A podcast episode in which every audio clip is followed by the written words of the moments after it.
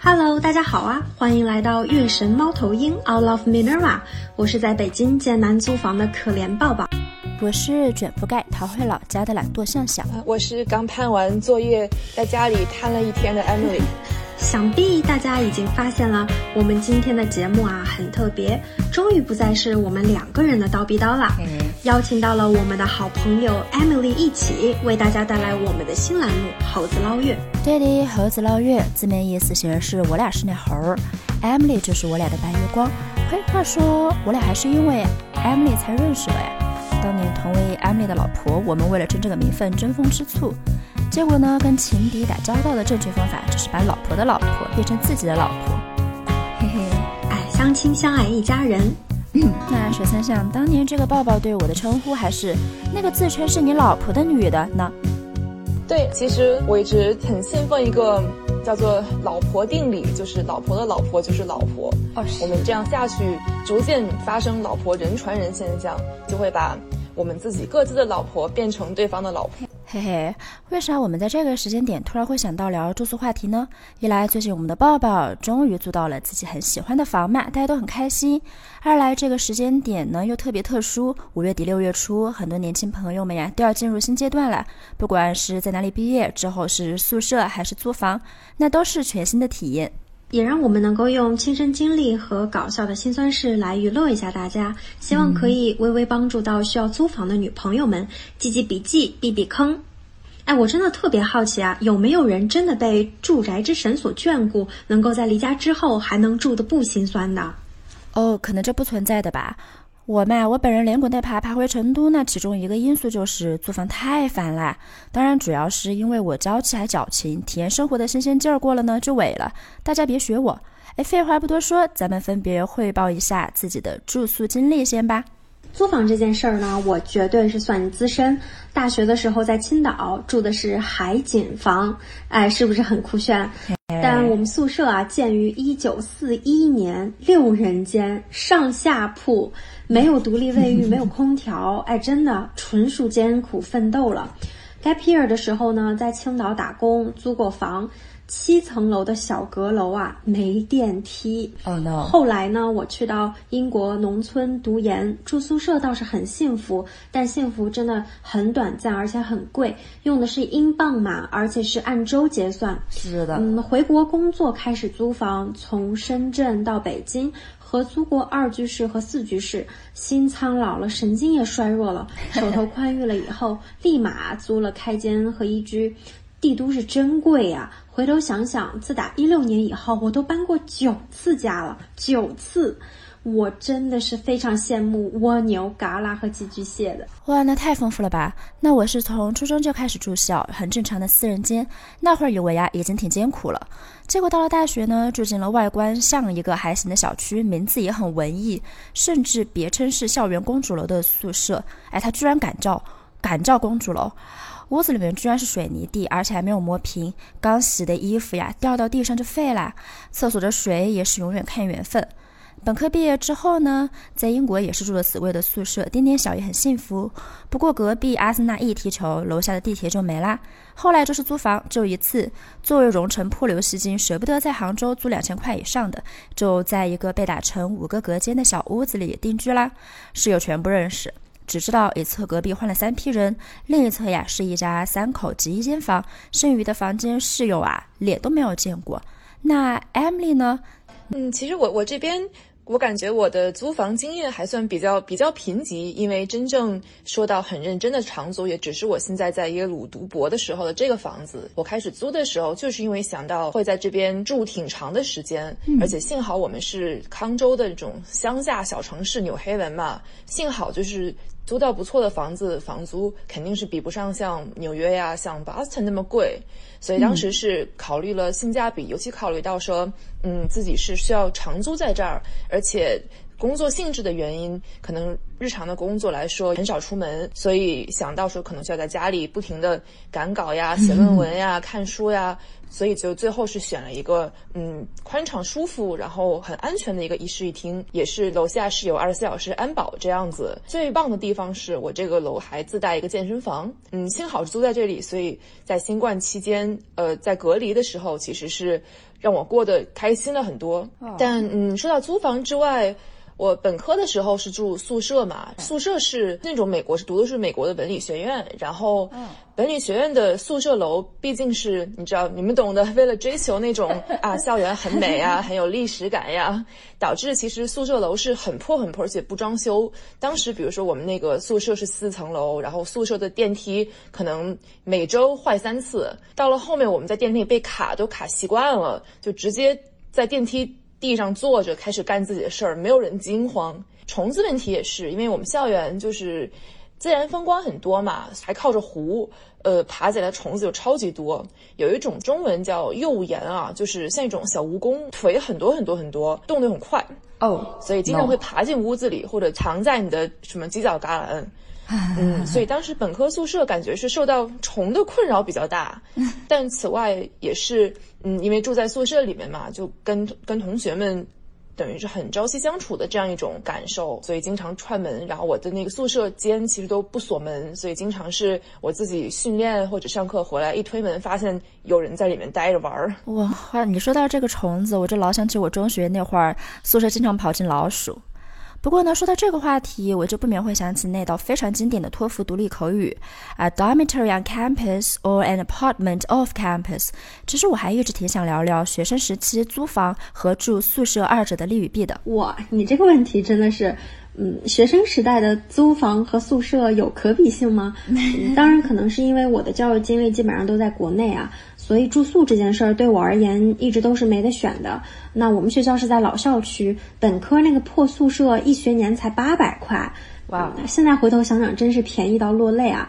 嗯，不过我也听说有些高校它是提供了不同价位的宿舍可以供学生选择的，但我们学校不行。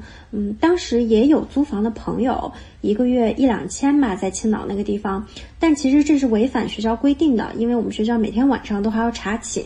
哇，没错耶，住宿条件而言肯定没有可比性，价格也没有。话说你们好严格，我们是从来不查寝嘛，门禁是有归有，但无人在意我们的打卡记录。唉，这就是我本科前期跟脱缰野狗一样，大半夜就算是去散步也要爬出去玩的原因吧。那所以当时我有不少同学都是在校外租房，我的直观感受就是通勤上课好麻烦，特别是大学前期哦，每学期三十几分的课，往返教学楼和宿舍已经让我感觉是在出差了，更别说校外。不过可能还是因为中学六年的宿舍都是两分钟走道嘛，导致我对上课通勤的时间有点误会。反正厌恶通勤的话呢，宿舍确实是不二之选。哎，那 Emily 呢？有觉得二者之间有什么非常不一样的地方吗？嗯，其实我主要感觉住宿舍，尤其是在大学本科阶段，是我觉得还是蛮开心的事情。是因为等于是首先你跟着学校安排就可以，你被分配进宿舍后，其实你跟你的同学之间距离是很近的。我觉得是在一个人比较。需要社交，然后对对这个事情可能依赖性更大一点的时候，而且可能大家的嗯作息跟做的事情都差不多，我觉得宿舍是很很好的一种体验，因为我觉得也是可能十八到二十二岁这个阶段，人就是还处于一个怎么说，能够忍受不是很好的条件，能够忍受一些住宿时会发生的生活上的问题嘛，比如说很多人挤在一起洗澡，比如说嗯。东西可能放进公用的冰箱里面被别人吃掉，或者是夏天没有空调，然后冬天暖气也出问题，就是是你年轻的时候相比起跟朋友相处的快乐可以忍受的一些不愉快。因为我觉得如果本科的话就出去。自己租房的话，其实最后你是蛮蛮孤独的这样一个状态，因为可能大学的时候很多的社交都是发生在宿舍之间，而且不是说你提前约好，都是同学们可能串着门串着门就玩起来了。嗯，但是到了现在这个阶段，就感觉，因为我现在在念博士生嘛，然后其实学校也是会提供一些。给研究生住的宿舍，那宿舍楼的构造其实是跟本科生的楼也差不多，除了每个人是一个独立单间之外，其他的像就是也是卫生间、厨房等等，全是很多人在一起公用。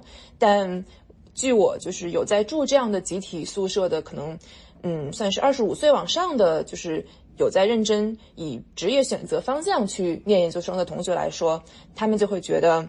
嗯，好像感觉有点怪怪的，就是自己生活的空间会少很多，会越来越被可能生活上一些跟室友相处的不便所打扰。尤其是到了后面，可能，嗯，比如说没有食堂可吃，你需要自己给自己做饭呀，或者是储存一些你自己用的东西，都会因为你在一个宿舍楼里面而感到更多的不便，而且大家的生活状态跟工作工作方式也变得会很不一样。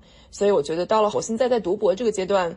已经到了一个感觉自己租房，同时又是维护了私人空间，也是满足了工作的需求，然后也是可能开始能够通过自己租房去锻炼生活技能吧。我觉得现在是一个比较好的阶段，就自己一个人住的话。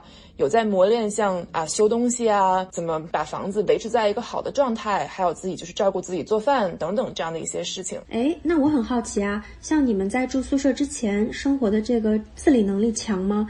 因为我在住大学宿舍之前啊，一直都是在家里面住的嘛，嗯，做饭、收纳、打扫就都挺废物的，所以当我第一次离开家去住到宿舍的时候，就还挺手足无措的。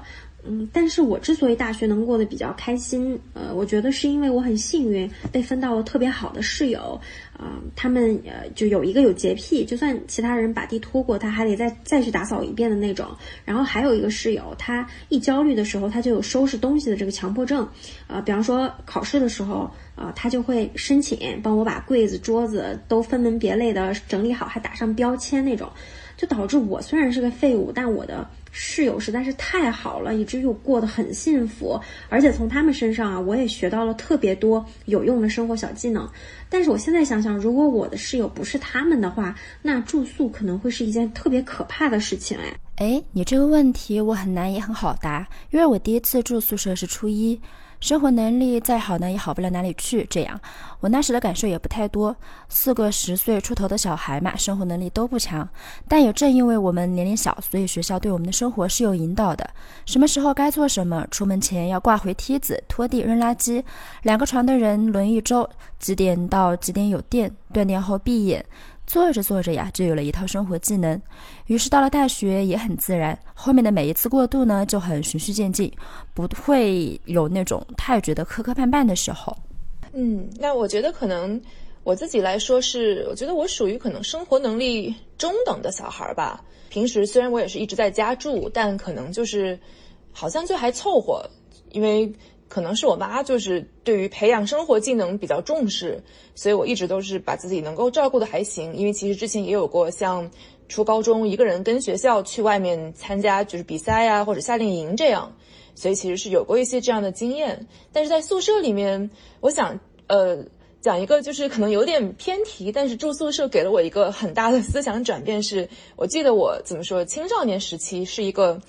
在身体上很有界限感的人，因为可能从小是家里长就是一就我一个小孩儿，导致我在这方面可能感觉是边界感很重。但是到了大学宿舍之后，我从一个怎么说之前很板着、很斯文的这样一个小孩儿，变成了跟一大堆女生在一个宿舍里面住，就很快变成了一个拥有很多老婆的人。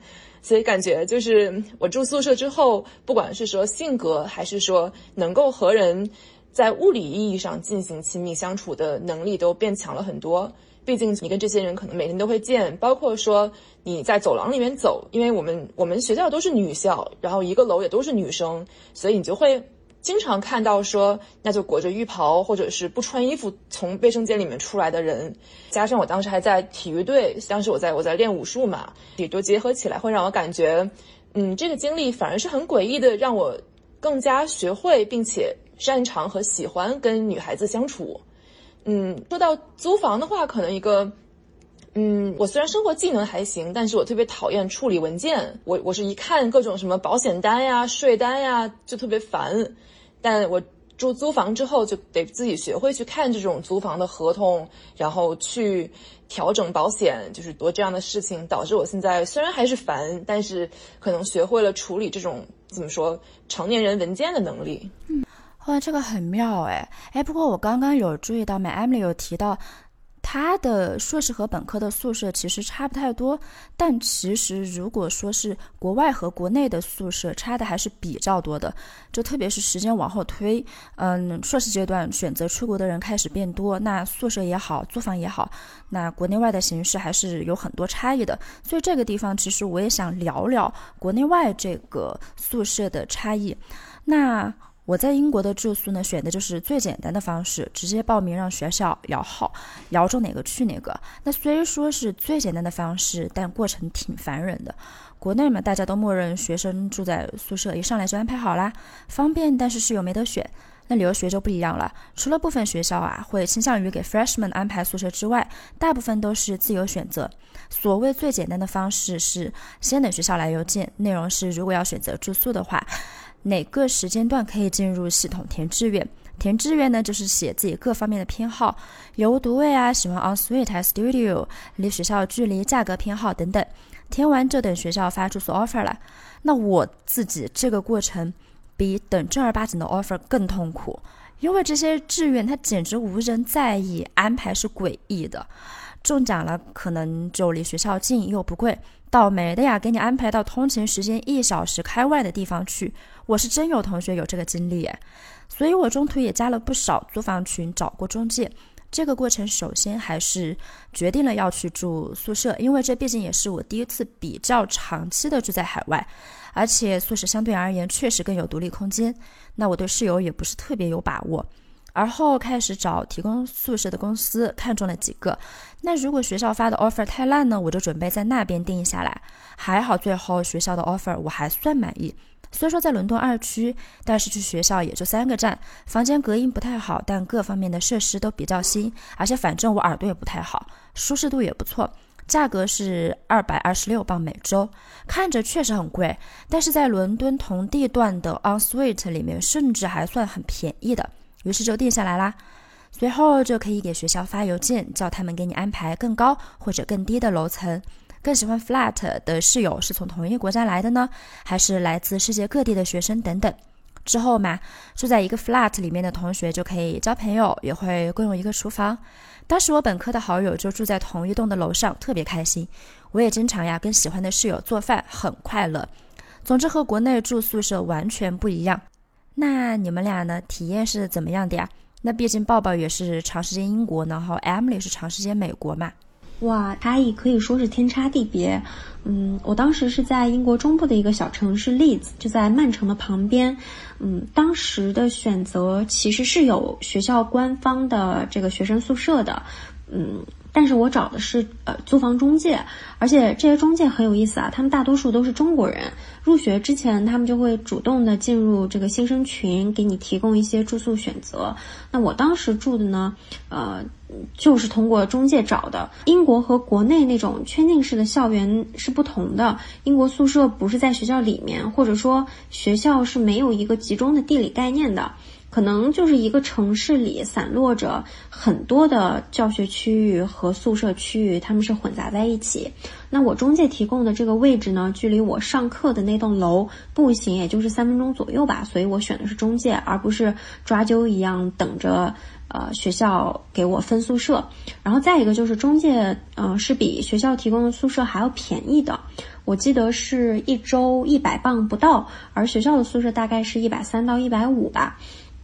嗯，唯一的缺点的话，我觉得是，呃，你的那一栋楼上一起租的基本上就都是中国人了。居住环境的话是真的挺好的，呃，是四个人的 en suite，然后每个人都有独立的卫浴，啊，我们共享厨房。那在读硕士之前，我没有住过这么。呃，豪华的宿舍嘛，当然了，这硬件好，价格就贵嘛。那我大学宿舍八百块，单纯就是为了安置学生，统一管理嘛。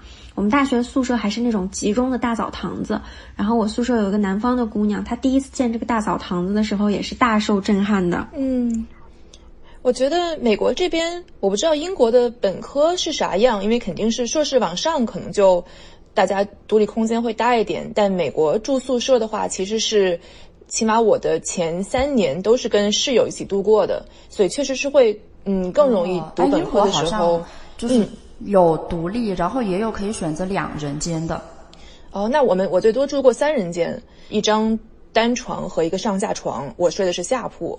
然后我觉得美国的宿舍，因为很多是嗯，像我们这种小学院，对吧？就会把学生都放进学校的宿舍里面去，那这样就会导致可能宿舍房子又挺年久失修，又比较小和挤，可能确实是要度过很长一段跟室友在一个狭小空间内相处的这样一个能力。如果确实是碰到怎么说不是很合得来的室友，就会有。有些问题，嗯，我虽然比较幸运，就是我们是开学前呢会给所有新生发一个调查表，你就去填一下，说你大概什么作息，然后你有什么兴趣爱好，你有什么就是个人生活习惯，然后去尽量为你找匹配的新生室友，然后从大二开始就可以自己选择想跟谁当室友，然后我真的算是我觉得很幸运的。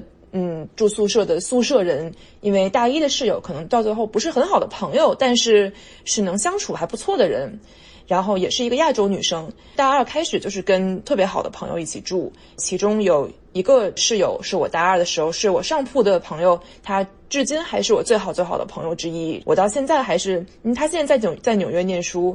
我也经常就是去蹭他那边的公寓住，完全是很像姐妹一样的相处，所以我觉得是嗯挺幸运的事情，嗯，但我觉得有一些顾虑的话，我自己觉得可能还是卫生方面，尤其是说一个宿舍楼嘛，是全宿舍共用一个洗衣房，不仅这样，其实也就是我本科是有洗衣房在这个宿舍楼里面，但实际上。呃，在我现在住的这个城市，在 New Haven，其实有很多你租房的话，这个楼里居然没有洗衣机，你需要自己把衣服拎到旁边的那种公用洗衣店去付费洗衣。嗯，哦，然后我觉得这其实是一个挺大的问题，因为当你在宿舍洗衣服的时候，嗯，其实你不知道别人用这个洗过什么。我见过有人把什么球鞋就丢进去直接洗，然后还有就是对，你就想说他洗过球鞋的洗衣机，我可以用来洗内衣吗？这样。嗯，然后还有一个可能是那种澡堂子，对吧？就是大家都是用这种，嗯，一个楼层的人用一个巨大的澡堂加上厕所，那肯定会遇到一点卫生方面的问题。就确实是有人可能是不太会怎么说清理自己留下的一些人体组织，导致 就是是的。导致就是你肯定住多了大学宿舍，总会遇到一点这样的问题。澡堂子越大，人就会越觉得自己没有想要维护一个那种小空间，可能三四个人用的一个共用浴室，是跟一个可能一层楼的人都在用的浴室，肯定还是状态不太一样，会遇见一些这样的事情。我觉得是卫生方面的考虑。嗯，就我现在自己租房之后，确实是有感觉，如果一天都在忙，会很容易说一天可能就。不会跟人讲话，虽然说有获得空间，但可能也是挺幸运，是因为嗯，我住的这栋楼里面其实就是有很多很好的邻居啊，跟朋友，所以我们这个楼有点像，有点像是一个嗯，在耶鲁就是工作跟念书的比较会长期居住的人。都会选择的这样一个地点，有点像是成年人的集体宿舍了。然后，因为我后面就是开发出了这个做饭技能，加上美东这边经常冬天的时候下大雪呀，天气不好，我就经常做饭，然后会喊一栋楼的朋友一起过来吃，所以就会越来越怎么说，domestic，就会拼个桌。今年就是有一个很好的朋友也正好搬来了。就住我楼下，所以现在经常跟他拼桌，然后就感觉哇，把这个公寓搞得越来越像一个大型成年人宿舍楼。那天有一次也是，我就烤了一块很大的肉，请朋友过来就一起吃。我喊了两个人过来吃，他们俩一来看到我就是在摆桌子，说我像那种封建大家长喊开饭了。还蛮幸福的，嘿，你说到全是女生，就勾起了我短暂的美国住宿经历。我在那边只待了不到一个月，找的住宿呢也是男女共住，还在同一层，会觉得挺新奇，但是有时候会很尴尬。比如 Emily 有提到穿睡裙甚至不穿嘛，那共宿就没那么大的自由。我有一次穿着睡裙冲出去找眼镜儿，迎面就撞上了一个人高马大，我看不清楚，但是应该是男生的人。不过好在它分了几个。嗯，浴室虽然没啥用，但还挺到位的，不会是一群人在澡堂子里面洗澡那种。它每个隔间都挺大，还有浴缸。但高峰期的时候呢，排不到队。我呀，不到一个月，居然养成了夜深人静洗澡的习惯。就也挺有意思的。嗯，哎，我觉得男男女男女混住的那种宿舍，我也是听说过不少，也知道朋友学校有有那种男女混住是，但是分楼层，就是女生一层，男生一层。对，但也有是男女就直接混在一起，然后连卫生间都不分的。哦，然后 好神奇。哎，虽然我们当时也是男女混啊，但是呃，因为是独立卫浴，所以相对来说就还好。要不然的话，我可能会有点担忧。嗯，一个是安全问题，一个是卫生问题。但是这个好像和性别关系也不大啊，因为你的居住空间里，但凡有其他人在，那总会有一些影响在的吧。嗯，那我们就集中来聊一下租房的问题吧。那时间往后推呢，开始工作了，大家租房就很普遍。租房这个话题听起来其实很轻，但雷其实很多。我们呢也都是经历了一些奇葩事儿的，是吧？所以在这里也想提一些租房的注意点，特别是对于单身女生嘛，能提供多少帮助算多少。那我第一个想到的点就是整租与合租以及室友的问题。舒适度呢，咱不必说，独享一套肯定是比 share 要舒服、自由。合租也有好处，比如室友一起玩是很有意思的，经常也能相互照应。但有时候问题也出现在室友上。嗯，我自己租的是那种看起来、听起来很精彩的隔断房，就是因为。便宜以及不想和室友打照面才去租的。那那个屋子里唯一的公共用品就是门厅、冰箱，结果就这么个公共空间，还被人偷了三张面膜，那总共才动了五张在里面呢。所以就算是自己想不开要去租这种隔断房，也还是要基本熟悉这一大堆小格子间里面住的人是咋样的，否则呀会有苦说不出。哎，这个问题真的是可大可小的。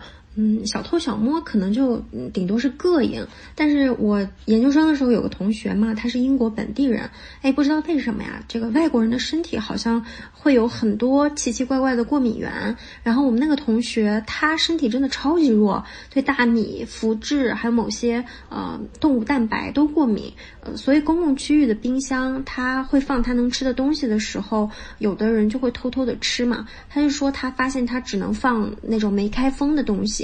啊，因为他有发现他自己放的那个植物奶的量变少，很怕别人是直接对着那个嘴喝的，因为担心那个人之前可能吃过一些蛋白质啦，或者啊米饭啦什么的，那可能污染了那个瓶口，他之后再吃的话，可能就会因为过敏而窒息。对，对对对，哎，作为一个过敏型人，我也是感同身受，就真的是别人吃吃我东西还行，但如果你把我的食物里混进了我过敏的。东西的话是会出人命的事情，对，这确实太难了。那这也可以引申出另外一个问题，其实就是清洁问题、卫生问题。这一方面呢，我觉得一定要找一个和自己想法差不多的室友。这里强调的是一个差不多，对方相较而言太不爱卫生了，是非常痛苦的。那我在定下来之前，还去看了好几个合租房，结果看了几套就有几套的租客里面有那种完全不 care 卫生的人，公共卫浴居然会连个下脚的地方都没有。我立马想起啊，曾经遇到过一位不太洗澡的室友，每次经过他的床铺都会干呕，绝望的呀，我想立马跟杭州说再见。那可是太爱干净呢，我们也不用多说，想一想自己身边最最洁癖的人吧。那你是好意思让人家全打扫完呢，还是对方骂你的时候敢去还嘴呢？哎，其实这个租房的卫生矛盾最常出现的就是洗手间了，对不对？对。上完厕所记不记得把它冲洗干净？如果说，呃，你的室友里面有男生的话，那那个马桶圈平时是拿起来还是放下？然后，呃，洗完澡了以后，你要不要把那个湿漉漉的地面打扫干净？那这些事儿很多，我之前以为是人类的共识啊，道德的约束，属于社会公德的范畴。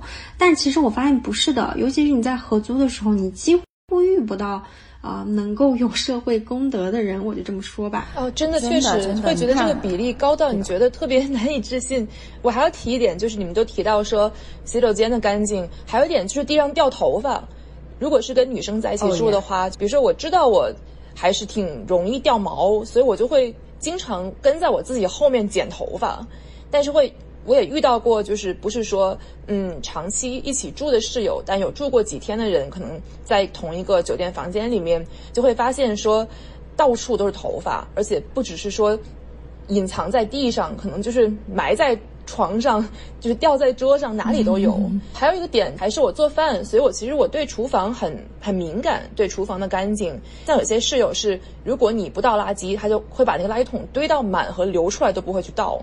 还有就是大家共用一个水槽，做完饭之后把它的就是盘锅，还有很多就是比如说会有有气味，或者是在外面就是甚至是没有打扫的食物残渣，直接丢进水槽里面。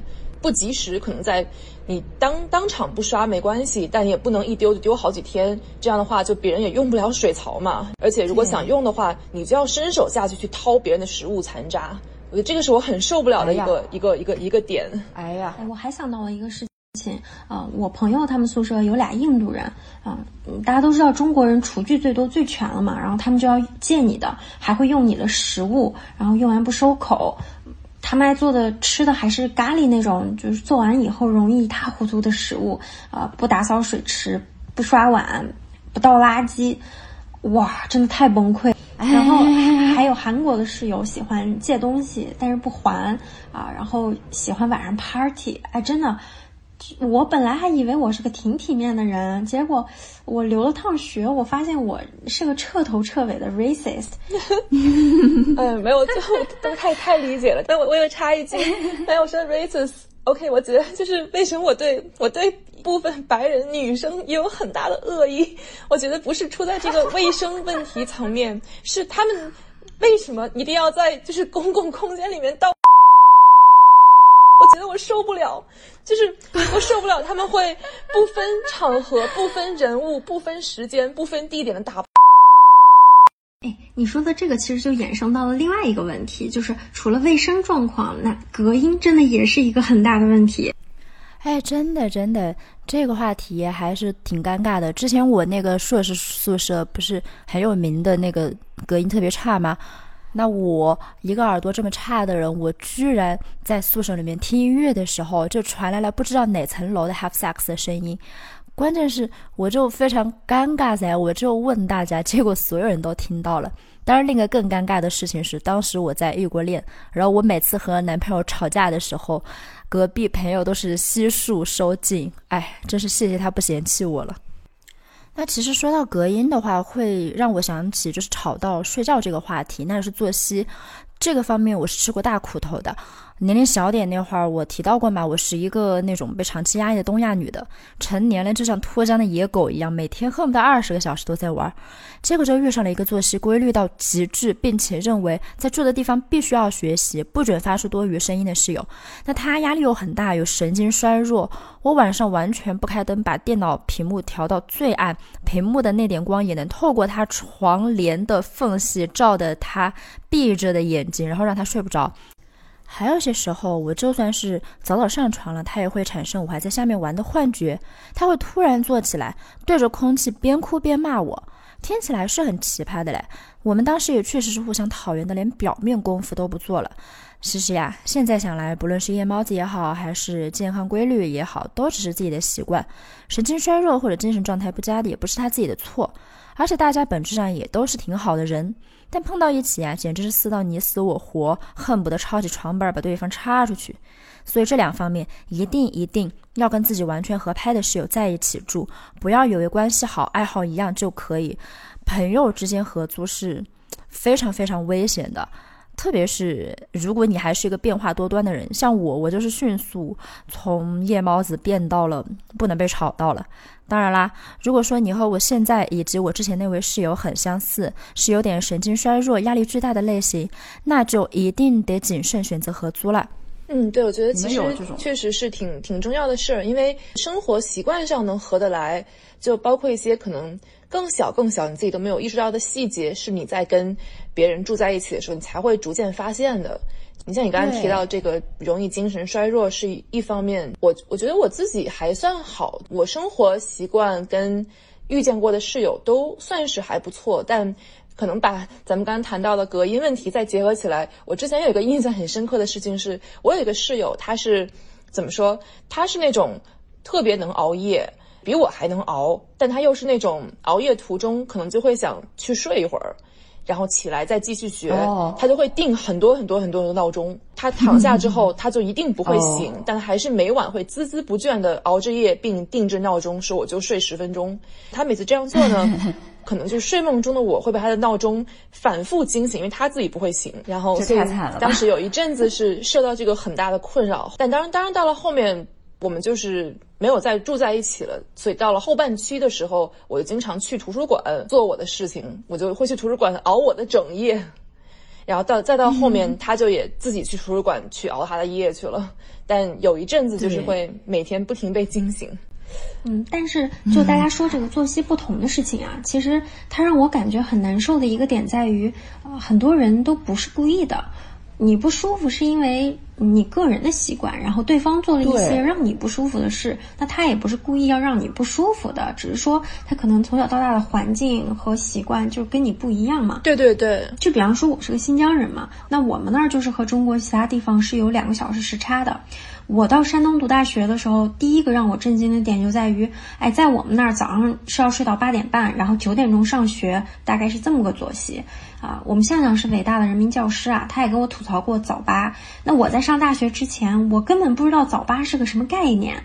哎，这不仅仅是上课违反了我过往十八年来建立的生物钟，让我非常的崩溃，而在于说，啊，比如周末我终于可以睡懒觉了。那我定义的懒觉是睡到十一点，我室友定义的懒觉是睡到早上七点。那这也太夸张了，这也太夸张了。我觉得我已经不认识会六点起床的人了。然后他们就会把窗帘打开，开始正常的一天的生活。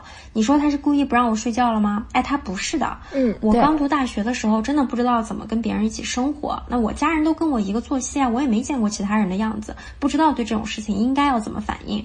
就比方说，我家里的时候，过年啊，我家人非要让我早早的起来，我可以发脾气。但是住宿舍的时候，呃，我也发脾气。但是后来你，我就会去想说这件事情。啊，我指出来说，你们都不要闹，我就要睡到十一点，这其实也是非常不合理的要求。哎，确实确实，这一边确实是非常无解的。包括我之前，我和我那个室友也是，可能唯一有解的就是大学。嗯，国外读书很多图书馆是配备了洗浴的，像我之前的专业图书馆就是有有洗漱的地方，你也可以睡觉，其实就非常方便，可以不用在宿舍就吵到别人。是的，是的，我我们也是，我们也是。对对对对，然后图书馆其实是，比如说大沙发呀什么的，你要想眯一觉，其实很容易的事情。嗯，对。那延伸一下，有女生租房，就是因为不想和不知根知底的那种陌生人一起住嘛，啊，就有人会选择去跟自己的朋友或者说同事一起合租的。哎，我不知道你们怎么看啊？嗯，但我觉得能成为朋友的点不一定能够让你们成为很好的生活伙伴，因为我是见过不少就因为合租结果闹掰了的人的。这个真的是这个样子，因为我和我很多朋友，我现在是早睡早起的作息，我们是有时差的，他们是晚睡晚起，但这个样子，如果我们合租的话，会怎么样呢？其实还有一个挺重要的点是，把这个话题往回再收一收。其实，在讨论说合租跟社交，跟怎么能够合理提出需求，乃至是说，如果你真的和朋友、同学在一起合租的话，你。怎么能够在进行沟通的情况下，在生活上进行一个磨合？其实我觉得，其实合租还有个很重要的点是，会考量到你和人沟通以及表达自己需求的能力，如何能够在怎么说？先是像呃之前刚才提到过嘛，你该怎么去首先明确你的需求，不是说无理的，你的需求到底是因为你的生活习惯跟大家不一样而已，还是因为对方确实有做的不对的地方？就是这个点已经很需要，可能我们自己去进行一个甄别、一个斟酌。其次就是你怎么能够表现出来说，那即便我明白这是我个人的生活习惯，或者即便就我知道可能是对方做的比较过分，我要怎么把这个事情既坚定又有礼貌的提出来，并且获得一个好的效果。而不是演演变成很简单的说指责呀，或者就是吵架，或者是说了很多次都没有效果。最好的情况下是双方都做一点让步嘛。对对对，哎，确实。那这些呢，我们已经聊到了思考层面上的话题了。那现在我也想收一收我们的话题，我们落到租房本身上面。刚刚我们一直在提房子内部的一些事情，当然房屋内部的方方面面真的也很重要耶。我第一个会想到。嗯房型。我不知道大家有没有这种经历，我自己曾经在一个相对来说小的房子里面生活，当时那个卧室是非常大的，所以说我过得非常开心。后来搬进了一个面积是之前房子一点五倍大的房子里面。嗯，名义上来说，它确实是个大平层，但是我的卧室变小了，我会变得非常暴躁。但我问过我的朋友呢，他们有些是会喜欢更加大的客厅和更小的卧室，所以这一方面呀，一定要非常清楚自己到底是喜欢客厅大卧室小呢，还是卧室大客厅小，这个是一个点。那另外还有一个小的点，就是我非常在意的，就是厕所，嗯。不知道有没有蹲坑同好，反正我是一个人兽全靠屎多的人嘛，然后经常也会蹲在马桶上面思考人生，所以说厕所的清洁和明亮程度是非常非常重要的。如果说马桶的形状高矮和我的人体构造不是很合拍，我都会非常生气。其实我也不知道到底有没有我的蹲坑同号，反正我觉得这个重要的地方是自己在意的方面是不能马虎的。哎，那房屋内部还有哪些方面呀？嗯，我觉得还有一个挺重要点，嗯，采光吧。看大家对于房屋朝向的这样一个关注，其实我之前自己也不是很有概念，直到就是我开始挑我现在这个房子的时候，因为也预感到会在这边住很久，我就会故意就是挑了一个我觉得就是采光面向好，外面的街景是好的这样一个房。然后我自己的话，嗯，是我自己的习惯，就是如果是公寓有多层楼的话，我会倾向于住到更高的层。我就是一个高层爱好者，因为比较喜欢就是视野开阔，而且这样。板上开窗户不会飞进虫子来，然后其次是我对我确实对房屋的怎么说虫子很敏感，因为我很很怕很怕虫，我会倾向于选择这种虫啊小老鼠呀不太容易进来的房子，就是对爬不上来的地方，也就是我对这样一个高层房屋的一个执着，所以这个可能也是也是租房的一个一个考量吧，尤其是在国内租的话，感觉。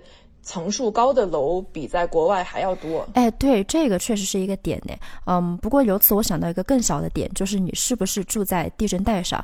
我自己是四川嘛，所以说我一般都住三楼、六楼。但其实我是更喜欢高层，因为高层非常漂亮，视野非常开阔，我很喜欢那种景致。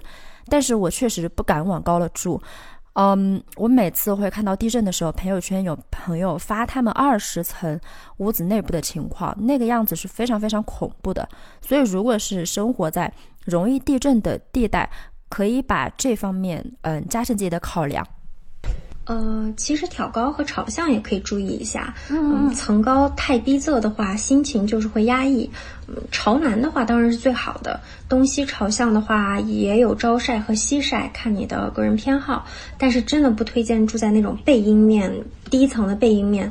我当时在深圳就租过一个北向的一层，哎，真是阴暗潮湿，哎，猫得了猫癣都不容易治好。哎，是，除了屋子里面的话，我觉得周遭的环境也是非常重要的。当时我在那个小区的时候，它的外墙在重刷，修修补补的，早八就开始了，声音巨大，而经常放假也不休息，一直到我快要退租了才要结束。所以呢，一定要提前了解好会不会有各种施工，到底会持续多久的时间。当然，这都不是最神奇的。当时我住的是一楼。那好几次早上爬起来，一拉开窗帘，就是跟窗外的工人大眼瞪小眼，大家都非常懵，非常尴尬。现在看来，这是一个头铁的行为啦。我没有什么技巧，就是建议大家别租一楼。嗯，还有啥呢？小区环境、周边商圈，还有交通，这些经验我不是特别多，因为当时，嗯，我在网上路附近，就是互联网公司聚集地，所以周边的环境都大差不差。哎，那你们俩呢？嗯，因为我租过的房实在是非常非常的多嘛，所以说我就踩过各种各样的坑。就比方说，我之前有一段时间特别沉迷于那种大落地窗、大飘窗，然后当时我租过一个窗外就是东二环的高速公路。我的妈呀！北京的这个繁忙的交通是从早上六点到晚上十二点不不带停的，所以说市区理论上不让鸣笛，但是这个暴躁的司机堵车了，他就会猛按那个喇叭。只要你的这个房间是临街区的公路或者说是商业街，那就会特别的吵啊。如果说你那你那栋楼底下还是商户的话，我的妈呀，那个半夜对对对啊耍九分。大大喊大叫、撕心裂肺的人特别多。呃，还有就是不太建议租那种工厂改的公寓，因为我感觉生活确实会不太方便。嗯，我还是更喜欢说去住那种传统的小区，一方面明水明电嘛，比较便宜啊，周边的绿化也更好啊，配套的基础设施啦，包括超市、小饭馆、菜市场，总之生活确实会更加的便捷。嗯嗯，但我这边可能更多的是。怎么说？作为尤其是在美国念书的经验，因为美国确实是总体来说城市治安都都不是很行。嗯，除非你可能学校是在真的很偏远的小地方，或者是像我本科那样的一个麻省小镇。但像我现在住的城市，就是 New Haven，它是出了名的犯罪率很高。然后确实是我们很经常会收到，比如说校警发来的各种通告说。又是几点几分，哪里发生什么什么什么事件？多半还是说抢劫的多，但会有随身带枪的人呀，抢东西、偷车、抢电脑是一回事儿。然后有些就是人身安全上的问题是另外一回事儿，就是确实是有遇到过被流浪汉、被就是精神状态不太稳定的人殴打等等，都是在美国会很经常发生的事情。像。可能国内的朋友跟家人就是没有在美国常住过，都会挺担心说，嗯，一个人在外面会遇到这种事情，所以这也是我选现在房子一个考虑嘛。像我搬来这个城市之前，就听说过它的这个怎么说高犯罪率，虽然不至于说像芝加哥那样，或者像 L A 那样死人那么多，但偷窃、抢劫是挺频繁的。所以我选房子可能也是考虑到这一点的，先是会打听的很详细。这个城市有哪些街区是有问题的？因为是在美国，它其实是很很有意思的一个事情。它其实这个犯罪率高，在一个城市里面分片区的，他们也有自己可能活动范围，有一个大概的一个范围，就是哪些哪些区不是很好，但是哪些哪些区就还没没有问题，清晰的怎么说，明白哪里比较安全。然后我现在这个房子，它其实是在 downtown，正因为它在 downtown，所以可能楼下的环境不是说那么的安静，但是同时。也正是因为它可能处在比较热闹的地方，所以其实遇到这种情况反而会少很多。哎，是这个样子的。你说到这一点，我也想起英国也是一样的。名义上来讲的话，伦敦是一个。相对来说比较安全的地方，但其实各个区域也是不一样的。比如说，一般来讲，我们过去都会住住在一区，一区以外的地方其实都是有可能犯罪率较高的。我当时住在一区和二区之交，非常非常明显。往另外一个方向，可能走个两百米之外的光景就完全不一样。甚至我自己也是在那一段路被流浪汉堵过的。当时我确实以一些很神奇的方法蒙混过关了，但是你事后想起来是非常吓人的。那万一呢？那所以对于去伦敦租房嗯的人来说，我的建议是尽量去租一区，再不济就是一区二区之交。但是呢，一定要先打听好到底是二区的哪些区域。然后也是因为可能我自己。更加小心吧，因为一直是说独居女性选择说不去跟人合租。我选现在这个房子也是在美国，它其实这种这种就是说统一管理的公寓越来越多。说我现在等于是楼下它是有安保的，上电梯也是要单独再刷一下。一个就是小芯片才可以再摁楼层哦。我现在这个楼给了我很很强的安全感，或者是有在美国长期念书或居住的打算，并且怎么说愿意把更多的钱花在让自己住得更安全舒服这件事情上来，我觉得还是建议挑这样的房子。对对对对对。哎呀，话题突然沉重了起来。那我们来聊一点轻松一些，然后又不太大的点吧。我是刚刚想到了宠物友好的问题，因为我是记得抱抱这次就是遇到了非常满意的房子，但是房东介意猫猫的情况来着。那 Emily 也是有猫人士，你们平常有遇到过类似的情景吗？是怎么解决的呢？或者说怎么让自己心情变得好一些呢？嗯，两个方面吧。我觉得首先要做出养动物的这个决定的话，应该是非常严肃的，要有长期的 commitment。如果是在一个你不常待的地方，建议就不要养猫猫狗狗什么的。嗯，我们当时在英国就一年啊，但就是有同学要养，然后等到毕业了要走的时候，又会因为说要给宠物做托运，走海关的手续得多花很多钱，觉得麻烦，就选择。啊，虽然不称之为弃养啊，但是会把这个宠物托付给其他的人，学弟学妹来照顾。那我觉得本质上这就是一种弃养的行为嘛。嗯，然后像我的话，我会觉得说，在国内我已经确定了，我不会让我的猫去流浪了，我才养的。嗯，当然另外一个方面，呃，是确实有房东非常介意养宠物的情况，噪声的投诉啊，家具损坏啊什么的。但怎么说呢？毕竟你是租房的嘛，房东有这种要求的话，你就应该要尊重一下。我们一开始就约定好，呃，要找一个能够接受养宠物的房东，就可以避免很多的问题。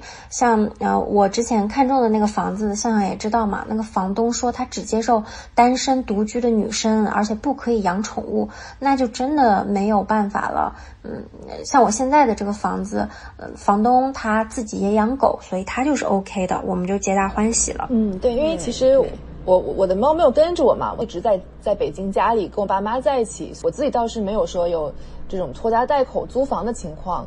但是其实从另一个角度来看的话，我也见过很多带着狗，尤其是带狗狗的朋友，可能是相比起带猫被拒绝租的可能性会要更大，或者是会被怎么说？你的房东也好，你的宿舍管理员，就是也有宿舍是可以让美国有很多像人要带着，等于是作为情绪支撑的狗狗，是经过特殊训练的狗狗，就是 therapy dog，然后这样的狗有些是可以带进宿舍里面去养的。嗯，对，我觉得还是噪音的顾虑可能会稍微更大一点，但还有一点是，我觉得可能我目前没有小动物，更想去站在一个一个房东的角度去看问题的话，其实也是有点可以理解他们对于这个小动物的顾虑。可能人的话，你起码是可以跟他进行一个互相的交易或者约束，但是可能这个小动物它会做什么事情，小动物自己可能管不了它自己，所以说房东可能会为了避免遇到任何的情况。以及任何的怎么说，尤其是突发的意外情况，那他就一律选择就不让小动物进来。哎，确实确实，我也是有一样的经历的，就是觉得完全可以理解。那所以这里我就觉得房东和事后转租的话题也值得一提。那不知道大家有没有看到前段时间有个姑娘被公司辞退了，想转租，结果房东给他妈抑郁了，甚至影响到了她生命健康那个新闻。怎么说呢？合同上基本上都会写不让中途转租，按契约精神甚至法律维度来讲呢，都是不再转为好。但人呢，难免遇到意外，这些方面如果房东同意，那也是有余地的嘛。那因为我租房的时候，我就知道我可能租不满一年，又没有什么更短的合同给我签。那我在找中介失败之后，就直接在各大小区搜罗了电话号码，就在那个公告栏。那这个行为看起来不靠谱，实则还行，因为那一带的房东基本上都拆迁户。而且就是为了隔壁互联网公司拆才赔的房，所以说一来他们房子很多，非常多，人生已经没有什么压力了，所以说特别好说话；二来他们也不太愿意和中介掰扯；三来呢，他们一开始就会知道在这个区域租房的人流动性是巨大的，那所以一开始我就和对方说好了会有这个可能性，那对方也同意了才去租的。所以找房东和跟房东交往，其实也是一门技术活儿。呃，我想补充一下，就是我觉得，嗯，向向的经历，大家还是谨慎的去参考吧。尤其是单身的女性在远离家的地方租房，我建议还是找一个合格的中介。尤其是现在专业的连锁机构，嗯，很多的条款还是相对完善的，足以应对很多突发的情况了。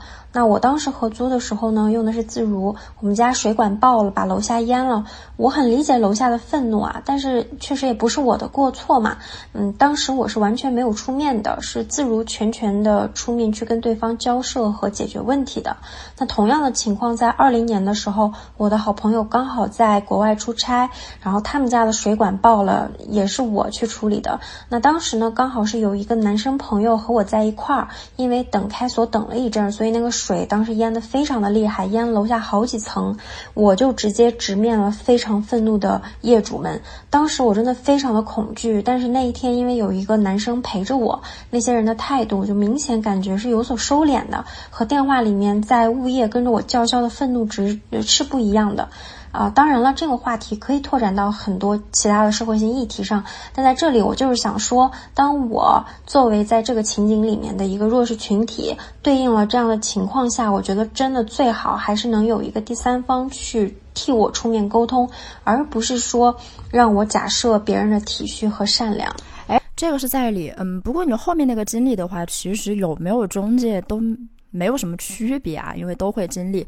嗯，我们两个的话都是基于我们自己的偏好和自己的经历在说嘛。不过话都说到这里了，我们不如多归纳两句，把它转化为房东直租和通过中介租房的利与弊吧。那先提一点我已知的房东侧信息哈，因为目前我们这一辈的房东其实很少，老一辈甚至两辈的人，我们以为。很靠谱的渠道，他们很多人是不吃那一套的，尤其是走这个互联网的渠道，并且很多好的房源是来自于那种非常爱惜房子的房东。对于他们而言，他们是不想把房子交给中介的，更不会说让他们去改造自己的房子。那导致的就是中介端的房子普遍是质量更低，价格更高。这个不管是在我周围的房东。来看，还是拿我之前的经历，其实都非常普世。那一间屋子，我当时看到的中介的，我也看了很多套，无独卫，装修质量和采光都很差的，最低价格都有一千九，但是直租一千八可以租到有独卫、装修质量更加、采光更好的房子。中介那里有独卫的，至少都是二千二以上。那但这个确实也要靠一些经验，不是说你无脑去找就 OK。我完全是因为这方面的人见得不少，而且也有做到。就是小城市头部的中介亲朋好友，那跟房东聊才能聊出来。如果毫无经验的话呢，大家还是要谨慎。当然啦，如果是要选择直租，直接询问物业也是个很好的方法。那不管怎么说，有些注意的点就是不要找二房东，房东的房产证和身份证一定要看，也一定要去实地看房。嗯，中介另外的问题是挂在网上的房源经常都是假的，而且经常都是大平台干的好事。不过这个也我们也习惯了吧。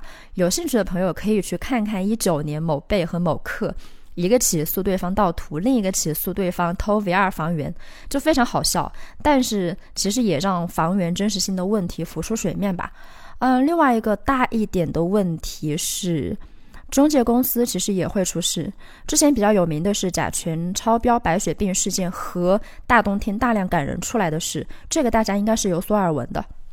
哦，你说的这个是有的，但是我想说，毕竟他们是合法的、正规的公司的时候呢，出了事情你还是能有维权的途径的，你可以告他，让他要赔偿，怎么着都好，是有一个机制在的。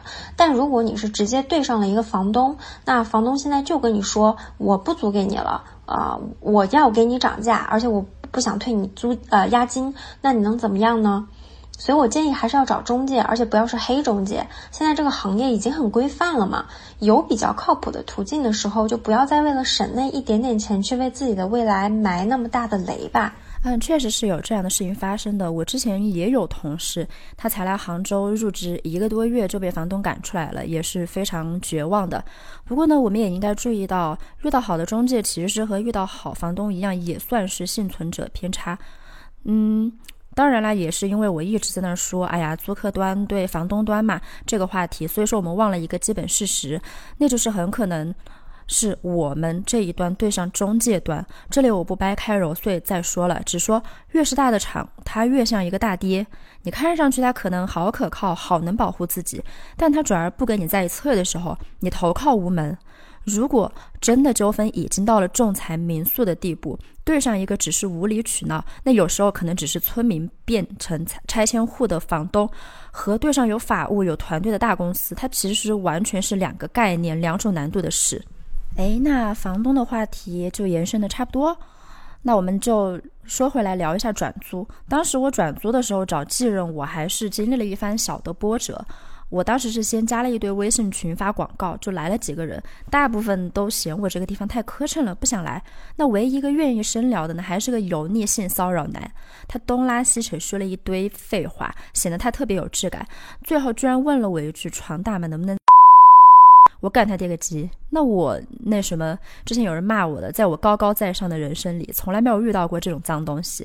好在我抛弃素质的速度很快，骂了他不要什么烂婚男的都好意思出来卖屁股之后，就给人删了。但是呢，这里还是有个前提，他听起来是很解气。那就是聊的过程中呢，我是基本把他的个人信息套了个遍，但是他只知道我的房型，其他时候就光在那个地方打无脑的嘴炮了，连我具体在哪个地方都还没有问上，所以我敢羞辱他呢，也是因为他够蠢，坏呢，但是又不是那种坏的前提之下，唉，也是蛮怂的呢，只能说女生呐，真的就是只能一直绷着神经啦。我觉得就是因为你遇到这种情况，其实是非常普遍的，所以我们才更加的需要中介的存在。像现在，包括啊，你主动的违约需要转租，是有一套周全的流程来应对的。你只要提前，比方说一个月提出转租，然后呃交交纳其实很低的一个手续费，就可以把这件事完全了结。至于谁要来接你的这个盘，那就与你无关。我觉得这其实非常保护原先的弱弱势群体的，要不然的话，你直接就得要去对上那么多莫名其妙的生物，跟他们打交道，真的是非常非常危险的呀。哎，其实我非常同意你这个说法，嗯，不过我并不排斥这件事情，甚至是持欢迎态度的，因为对于我来说。跟形形色色的人打交道，它也是我跳出原来温室的一环。其实它是有助于我们女生打破原有的认知边界的，也挺好。嗯，当然啦，我又把话题收回来，又说到当时我后面是怎么解决的呢？后来我就把群退了嘛，去公司内部的群找到了继任，他各方面呀都很不错。但中中途我居然还被微信摆了一道，好不容易谈好了，结果微信莫名其妙踹了。那哥们儿的界面显示我和房东都把他给删了，好在呀，走的当天终于解释了清楚，才没有引来更多的意外。所以找继任呢，在公司内部找是最稳妥的。那很多大厂都会有这么个小群体，而且它是自己公司内部的软件，就只有自己公司的人才能进的，所以说可以避免很多麻烦。也有那种大厂专用，但是不是内部软件的。那如果说在周边公司工作，就可以潜入他们的群，其实里面的人呐会好很多，可以避免很多麻烦。那这之后呢，我的租房生涯就结束啦。没有想到我贫瘠的堪称傻白甜的租房经历，也能有这么多神奇的事情可以分享。对，根据那个你说那群，我再补一句嘛，就是。我发现确实，尤其是说学生租的话，也是从可能同校的学生认识的，就是学长姐那边得到信息，肯定是最方便稳妥的方式。对，我自己虽然，呃，这个房不是不是经由别人推荐来租的，是我自己看的时候发现的，但是我是有特别特别好笑，是有一个房子是。我的师兄现在住着，我的师兄就是在这边念了七年，他已经耗走了很多很多任室友，他那个房子已经变成一个祖传房，就是经常可能来的人不一样嘛，读硕士两年走了，然后他搬进来的时候，跟他合租的另外一个师兄又毕业了，导致就是一直是我铁打的师兄，流水的室友。确实啊，靠谱的人他事实上经常都会比那种公司靠谱的多。包括在国外也是，之前有一个有名的中介，我就不提名字了。我朋友住在他们吹得天花乱坠的宿舍里面，结果一去看，居然已经到三区了，而且里面的条件也就是看着非常塑料，会比他熟人之前介绍给他的房源差很多。哎，就是说租房也好，转租也好，本质上还是说最大的危险或者说风险。或者说不确定性吧，都在于说你在和不知根知底的陌生人打交道嘛。所以说无论如何，还是要增加一些信用担保在这件事情里面。嗯，无论说是通过呃认识的人，呃，还是说公司的群实名认证，是吧？都是本质上是要有现实里面的牵扯。如果出了事儿的话，他也跑不能完全呃跑掉嘛。嗯，大家都知道他姓甚名谁，总归一个女孩子。去租房的话，各方面确实得要谨慎一些，才能避免让自己陷入非常被动的一个境遇吧。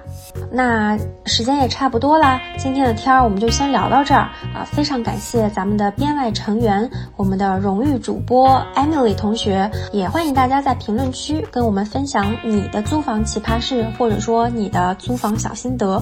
欢迎大家在苹果 Podcast、喜马拉雅以及小宇宙上订阅收听我们的节目，同样也欢迎大家加入听友群来找我们玩耍。如果大家喜欢我们的节目，还请多多支持我们，为我们点赞、留言或者分享。月神猫头鹰，你的通勤小伴侣和睡前激情聊天对象，我们将会努力保持双周周末更新。让我们下次再见，拜拜。